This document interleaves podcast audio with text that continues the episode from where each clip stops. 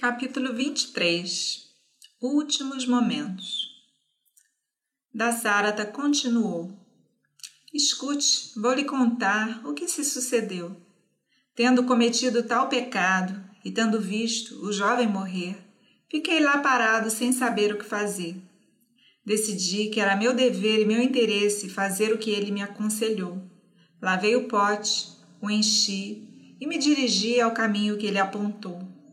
Cheguei na cabana e lá vi o velho casal esperando pelo filho. Eles pareciam dois passarinhos com asas feridas e encolhidas, incapazes de se mover. Estavam conversando sobre a demora do filho em ir buscar água no rio. Eu fui ficando aterrorizada à medida que me aproximava deles. O velho, ao ouvir meus passos, murmurou: Por que esta demora, meu filho? Rápido, me dê água para beber. Sua mãe também está sedenta. Você estava se divertindo no rio? É isso a causa de sua demora, filho? Por que está calado? Se eu e sua mãe lhe ofendemos de alguma maneira, releve. Você é um filho perfeito em nosso esteio. Nós perdemos a visão e você a nossos olhos. Por que ainda está calado? Ainda está zangado? Eu tremi de medo ao ouvir o homem desdentado falar estas palavras. Juntando coragem, comecei. Ó oh, homem santo, eu sou de nome da Sárata, um kshatriya, obrigado a obedecer e servir ao Senhor, apesar de não ser seu filho. Levado pelo meu karma anterior, eu cometi um terrível pecado e me ponho aqui humildemente a seus pés. Eu fui à margem do rio por diversão, esperando matar animais selvagens. Achei que ouvi um elefante bebendo água no escuro. Então, sem querer, eu feri mortalmente seu filho querido. Quando o achei e o vi rolando em sangue no chão com a minha flecha no peito, me amaldiçoei. Fiquei horrorizada e sem saber o que fazer. A pedido dele, puxei a flecha do seu peito para livrá-lo do sofrimento ele está morto. Contei ao Senhor o meu terrível pecado. Me ponho aqui para o seu julgamento e me coloco à sua mercê. O pobre casal ficou estupefado com a terrível história que lhe contava sobre seu filho. Lágrimas caíram de seus olhos e o velho disse: Rei, seu pecado é realmente grande, mas tudo foi feito sem intenção e você veio até nós contar o seu crime. Então você viverá. Agora nos leve ao local para que possamos tocar em nosso amado filho com as nossas mãos e possamos entregá-los aos cuidados de Yama. Eu os carreguei até a margem do rio, onde o filho deles jazia morto.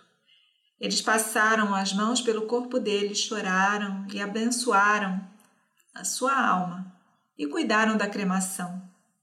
Depois, antes de subirem na pira funerária e se entregarem ao fogo, disseram: Essa dor que você causou a nós, você sentirá quando for a hora.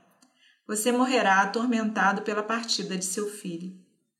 Dizendo isso, eles se atiraram ao fogo e suas almas se juntaram à dos deuses.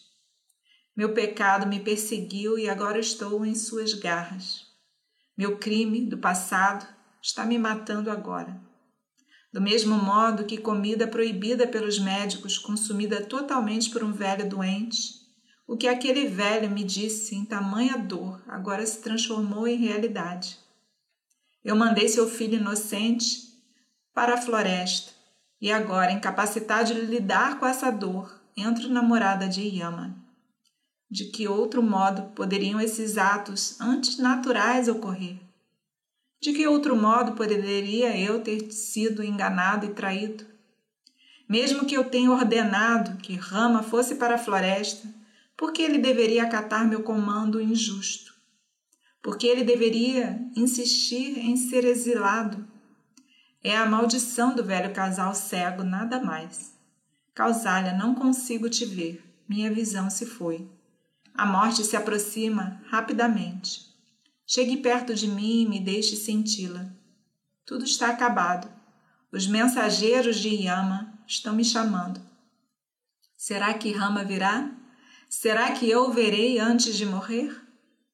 Oh, estou morrendo. O óleo todo se consumiu e minha luz está se apagando. Oh, Calçalha, oh, Sumitra.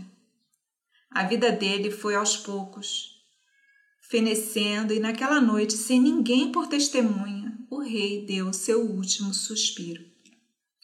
Como descrito por Valmiki nas páginas iniciais desse épico, Dasarata havia dominado todos os Vedas e Shastras. Ele era um homem de visão, herói de muitas batalhas, praticante de muitos sacrifícios, seguidor do Dharma, famoso e com muitos amigos e nenhum inimigo, e alguém que havia dominado seus próprios sentidos. Seu poder era tal, tal qual de Indra, e sua riqueza como a de Kubera. Na arte de governar, era como Manu. O destino decidiu que tal homem teria que exilar seu próprio filho e morrer de um coração partido, com ninguém ao seu lado em seus últimos momentos, a não ser duas mulheres atingidas por ele através de uma tristeza em comum. Como o rei desmaiou e se recuperou tantas vezes, sua morte não foi notada de imediato por Kausalya ou Sumitra. Elas estavam exauridas, também por tamanha dor, e adormeceram de cansadas num canto dos aposentos.